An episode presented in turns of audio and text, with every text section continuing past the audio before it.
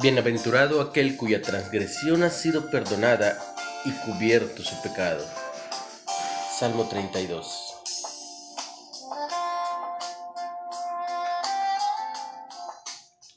Después de luchar con las drogas y el pecado sexual, Marcos estaba desesperado.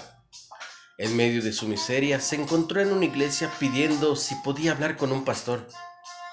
Allí tuvo el alivio de compartir su historia complicada y de escuchar sobre la misericordia y el perdón de Dios. Se cree que David, el rey, compuso el Salmo 32 después de su pecado sexual. Para colmo de males, diseñó una estrategia siniestra que resultó en el asesinato. Vi la historia completa en Segunda de Samuel. El Salmo 32 describe las luchas profundas que experimentó David antes de reconocer lo terrible de sus obras, los efectos implacables del pecado, sin confesar que eran innegables. ¿Qué le trajo alivio? Todo empezó al confesar lo hecho a Dios y aceptar su perdón. Qué lugar excelente para empezar, la misericordia de Dios, cuando decimos o hacemos algo que hiere a otros o a nosotros mismos. La culpa por nuestro pecado no tiene que ser permanente.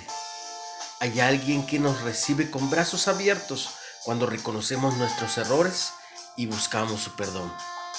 Jesús. Podemos unirnos al coro de los que cantan, Bienaventurado aquel cuya transgresión ha sido perdonada y cubierto su pecado.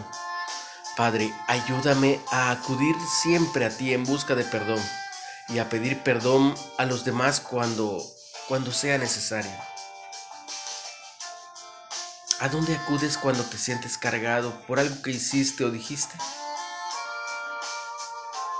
Cuando alguien que lucha con la culpa te pide ayuda, ¿cómo lo aconsejas?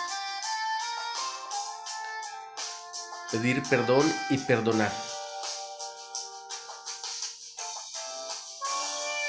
De lo primero para sanarnos. Te recuerdo seguirnos en Spotify y compartir este mensaje. Bendiciones.